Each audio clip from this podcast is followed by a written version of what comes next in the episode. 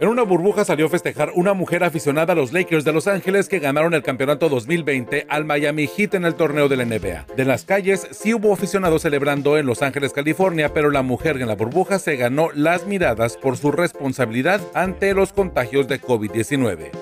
La farmacéutica Johnson Johnson detuvo los ensayos de su vacuna contra el COVID-19 que fueron puestas en pausa debido a que uno de los voluntarios presentó una enfermedad inexplicable. La vacuna de la farmacéutica estadounidense es probada en distintos países, entre ellos Colombia. Se enfrentaron policías y manifestantes en el Paseo de la Reforma de la Ciudad de México, de donde recientemente fue retirada la estatua de Cristóbal Colón. Algunos de los asistentes exigieron que la estatua, la cual fue retirada este sábado por motivos de mantenimiento, no sea devuelta a su lugar. El gobierno de la Ciudad de México consultará restituir el monumento del descubrimiento de América. Doctora Beatriz Gutiérrez Müller está, fue a plantearle al Papa.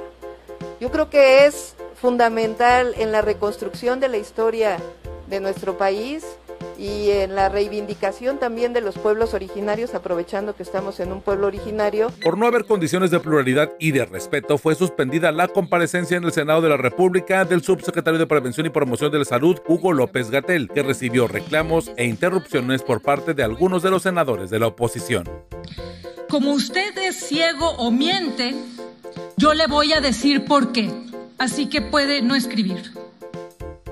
Usted quería quedar bien con el presidente de la República y le ofreció resolver todo a bajo costo. Claro, con pruebas iba a ser carísimo.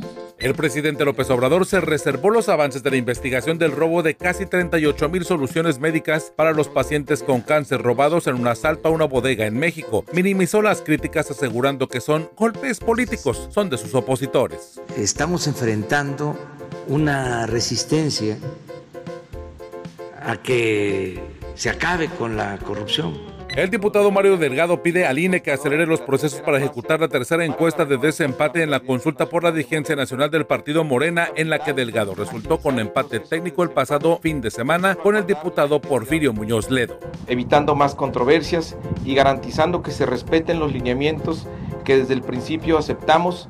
Gané, porque gané. La primera gané 2 a 1 y luego por sus artes mágicas decreta un empate.